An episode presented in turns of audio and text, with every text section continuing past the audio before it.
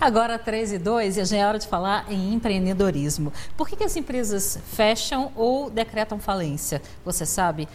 Confira as dicas para evitar isso com Reni Serafini, empresária e mentora de negócios, que está aqui hoje com a nossa colunista Heloísa Pedrosa, comunicadora e palestrante. Boa tarde, Heloísa. Boa tarde. Tudo bom com todos? Tudo bem. Estamos aqui hoje para conversar um pouquinho mais sobre esse tema que eu amo, Fernanda, que é falar de empreendedorismo.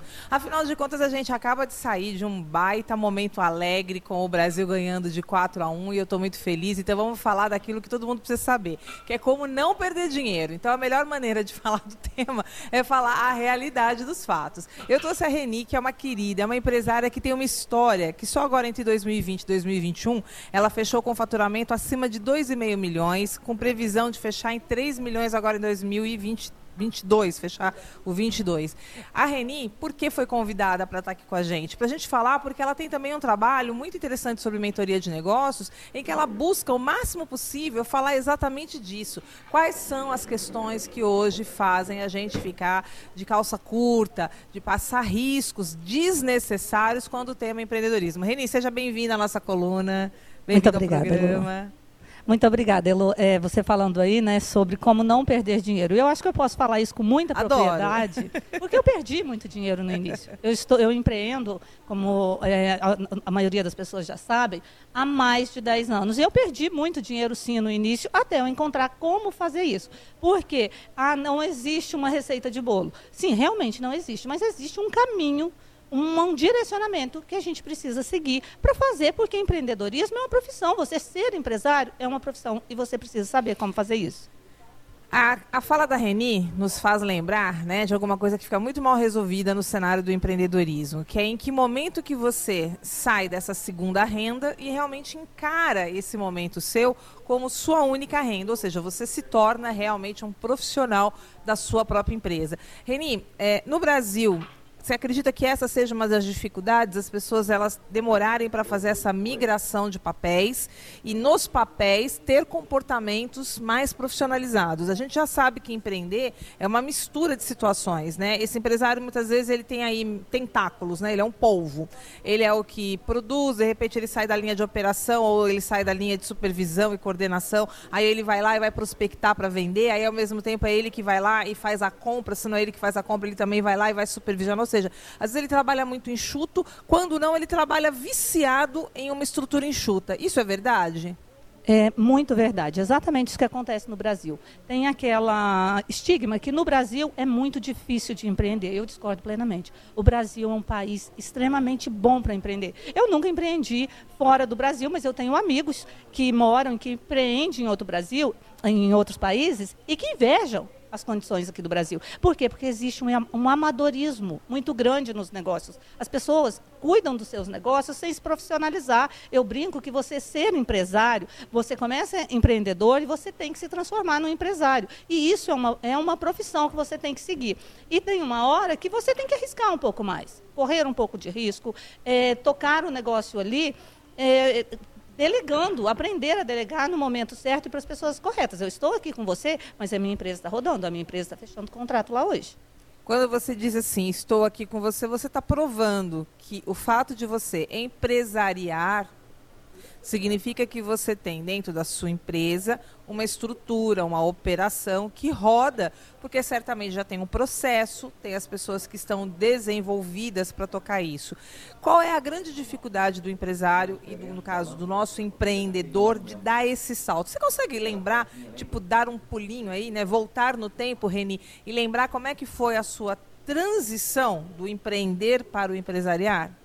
É você ir, a, a falta de tempo é, 90% das pessoas que não dão essa é, real valor que a sua empresa tem, trata com profissionalismo, porque ela acha assim, eu vou esperar crescer para organizar. Quando é, isso é muito errado. Você tem que organizar para crescer. Eu me lembro que quando eu comecei, quando eu larguei o meu emprego CLT, onde eu era muito bem remunerada, eu ocupava uma posição de executiva em uma empresa, e quando eu fui empreender, foi uma renda extra. Vou tocando este negócio, ganhando algum dinheiro até meus filhos crescerem. Era isso que eu esperava dos negócios. Só que eu vi que aquilo ali dava certo. Porém, eu vivia uma insegurança muito grande, porque eu vivia naquela corrida de ratos compra, paga, vende, recebe, nunca sobra nada. E você está sempre com medo. Ah, eu estou num castelo de areia. Na hora que vier um vendaval, eu não tenho uma reserva de segurança. Até que um dia eu parei e falei, não, não quero viver assim eu sei exatamente o que precisa ser feito, eu vou fazer isso aqui dentro do meu negócio. Quando eu fiz isso, quando eu dei essa virada aí, em torno de 2015, eu já estava com a minha filial aqui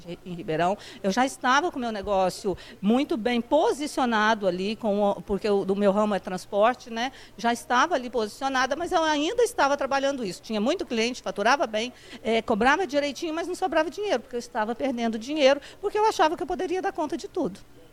Essa, Fernanda, Aqui, fala com a gente. Eu, eu mudei de posição aqui de câmera, me perdi no estúdio, me perdoa, tá? Feliz esqueci Nada, que você estava aqui isso? hoje. Ai, meu Deus. Não, que isso, Essa mulher não. linda, Reni, esqueci dela. Na fala, verdade, eu queria aproveitar a presença da Reni. E pelo, pelo que eu entendi, o problema aqui é o amadorismo, né? Agora, é, a falta de experiência pode levar a, as empresas a quebrarem, né? A, é, pedir falência. Tudo como superar essa barreira? Tem uma idade, assim, tipo, as empresas têm anos de vida que chegou a cinco anos, agora consegue respirar, tem um prazo, isso funciona? Olha, é, até os dois anos aí não existe um prazo determinado, porque isso vai variar muito de ramo. Para serviços, você é, tem ali um prazo razoável, para comércio, outro, indústria diferente, então existe essa diferença aí. Mas em torno ali de uns dois anos, vou falar aqui no modo bem é, generalizado, você é, pode ser aceitável levar, você ir levando a sua empresa, o seu negócio ali. Mas passou disso, você não está tendo dinheiro em caixa, não te está sobrando dinheiro, não te está dando lucro, você não está, você está trabalhando ali 14, 16 horas por dia, mais do que quando você era CLT e não está vendo dinheiro, você se preocupe porque você está fazendo alguma coisa de errado. Reni, quando a Fer traz essa questão do tempo para se medir, eu sei que no empreendedorismo uma das questões centrais é a gente usar um tempo de aprendizado com essa empresa, né? Como a gente fala do marketing, por exemplo, assim, ah, será que eu sei para onde direcionar, né, esse capital para poder investir na divulgação certa? Eu falei, muitas vezes você tem que entender primeiro quem está observando o seu produto, quem está comprando o seu produto e com base nisso estudar a linha de comportamento, né? Fazer o funil, né, para saber por onde essa pessoa chega até você. No caso das empresas, quando você fala dos dois anos, eu penso isso, viu, Fernanda, que é a questão de que é um prazo para a empresa poder fazer a sua validação de mercado. Se ela validou, talvez seja aí aquela hora que a gente teria que dizer que esse empresário tem que soltar a rédea e ir atrás de um investimento, realmente é, construir um investimento em equipe. É isso, Reni? Porque senão ele vai correr o risco de ficar é, extremamente cansado, é, exausto de tanta demanda, e aí ele não empresaria, que é a hora que ele tem que fazer o pulo do gato com essa empresa, quer fazer os negócios, quer fazer o networking, quer ir atrás dos grandes contratos. Estou certa? Corretíssima, viu, Elo? É, quando você é CLT, você não tem lá um, um período de experiência, os, três, os, famosos três meses de experiência, se dê esse prazo. É um prazo ali para você validar o seu negócio, aí você viu que você tem cliente, que o seu negócio é viável, que é rentável, entendeu? Ele está te gerando ali lucros positivos, aí sim, aí é hora de você ir é, procurar ajuda ali para você delegar, delegar para pessoas competentes, porque eu sei que essa é uma dificuldade muito grande que o empreendedor tem. Ah, mas eu não acho mão de obra porque é, a mão de obra, é, de obra qualificada, profissional, ela quer trabalhar em uma multinacional. Mas dá para você remunerar bem a sua equipe, o, mesmo você sendo pequeno. Eu tenho uma equipe extremamente enxuta, pequena, que assim as pessoas que conhecem do movimento que eu faço falam, mas como vocês conseguem com essa equipe? Porque a gente tem pessoas treinadas, qualificadas, mas bem pagas. Você tem que remunerar bem. Aí você vai manter o bom profissional ali com você. Reni, quando a gente pensa em empresas que fecham, que falem, como você tem acompanhado, você me falou de um número, né, que tem, que a gente pelo menos pode medir dentro desse prazo antes um pouquinho da pandemia, porque os números estão ainda desatualizados. Mas eu fiquei horrorizada. Como é que é mesmo? É, a maioria das, das empresas, elas fecham nos primeiros cinco anos de, de existência, cinco anos de vida. É, e isso acontece muito porque o, o empresário, ele quando começa um negócio, ele tem um, um capital, ele tem uma injeção de, de fundos ali para manter o seu negócio. E de, durante esses cinco anos, ele vai ali tocando na corrida do, de ratos, aí falta um dinheiro para poder pagar a sua folha de 13 terceiro, um fornecedor, ele vai lá, faz um empréstimo, aí o banco vai lá e eles falam de refinanciar aquele próprio empréstimo até que nesse período de cinco anos ela a empresa acaba falindo. E pasmem, é, esses números são de antes da pandemia, seis em cada dez empresas não ultrapassam cinco anos de existência. Significa que o amadorismo é uma palavra, Fernanda. Guarda ela para você pensar sobre isso. Agora, outra pergunta. Eu tenho muitas boas ideias. Né? E boa ideia não me falta. Mas ter uma boa ideia nem, nem sempre é sinônimo de um bom negócio, né? Isso é uma, e isso pode levar aí a esse tempo, tipo, é, eu tenho uma boa ideia, lanço ela no mercado, só que não consigo sustentar, e aí esses dois anos, de repente, é o prazo que, que eu precisaria. E outra é o, é o inverso, é o sucesso relâmpago. São aquelas boas ideias que dão aquele sucesso, assim, estrondoroso, muito rápido, e que também não se sustenta. Exatamente. É, existe sim isso acontece muito, às vezes você passa, né, você vê até na rua, você, é muito comum você ver aquela bela estrutura ali formada de um negócio promissor que está na moda. A gente já teve vários, os negócios de, de o, os modismos de, de negócio e ela acaba não se sustentando. Por quê? Aquilo ali é um empreendedor, só que faltou por trás dele um empresário que vai organizar, que vai planejar. E muitas das vezes, como é, a Elo tocou aqui no assunto no início, né, a, a por essa falta de planejamento, acaba a empresa, aquele excelente negócio que a gente sabe que realmente era um bom negócio, ele vai à falência. Faltou o que ali? Faltou um planejamento, faltou uma organização, faltou registro de números, de dados, que a maioria dos empresários não sabe quanto ela, quanto ela fatura no mês, não sabe qual o valor das despesas para manter aquele negócio.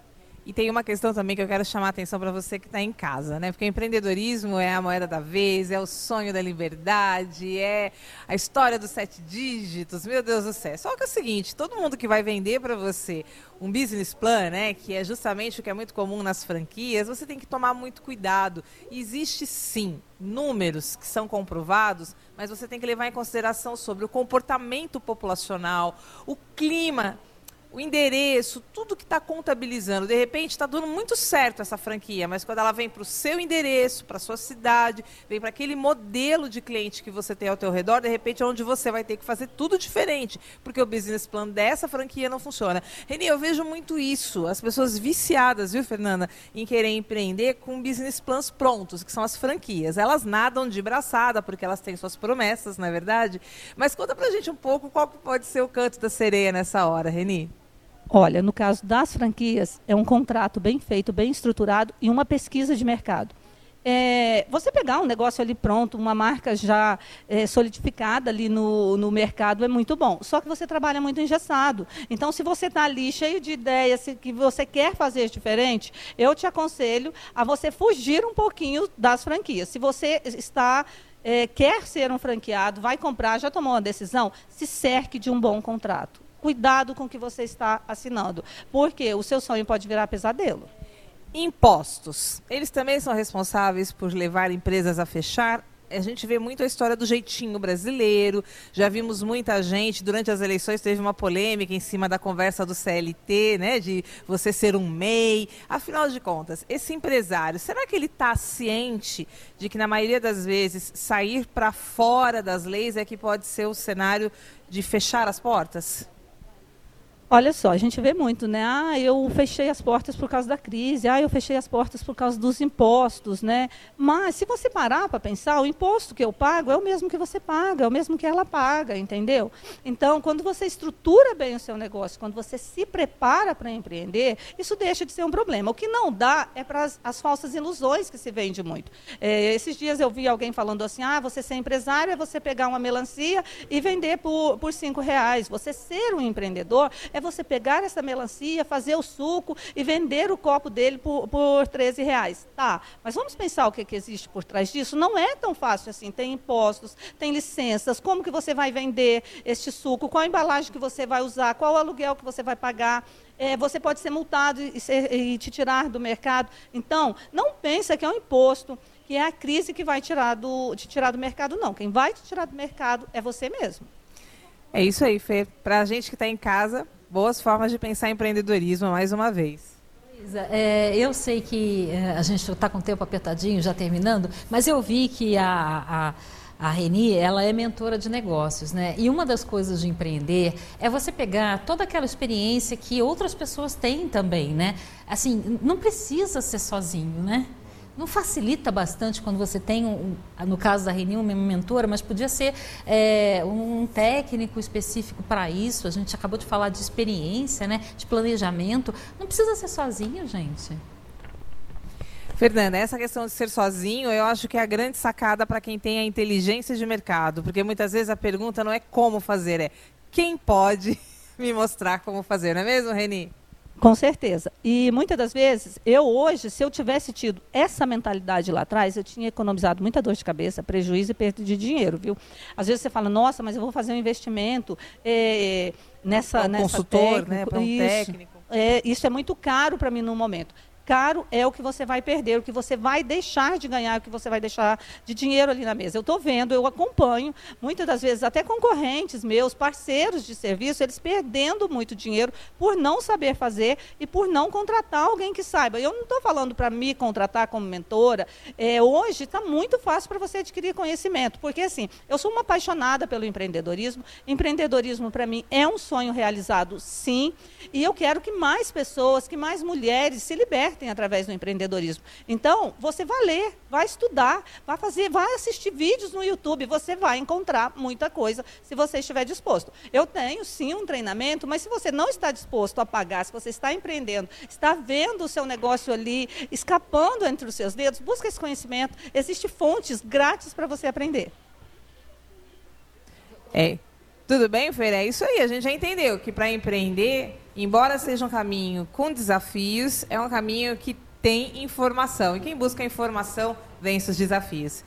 Fer, um grande beijo para você, para todos de casa e até semana que vem. Um beijo para você, Lô, um beijo, Reni. Vamos, proponho então pegar, não pode pegar, pegar em planilhas. Vamos planejar. Mulherada, é a nossa hora, é a nossa vez. A gente vai para o intervalo rápido, agora 4h19, já voltamos. Então...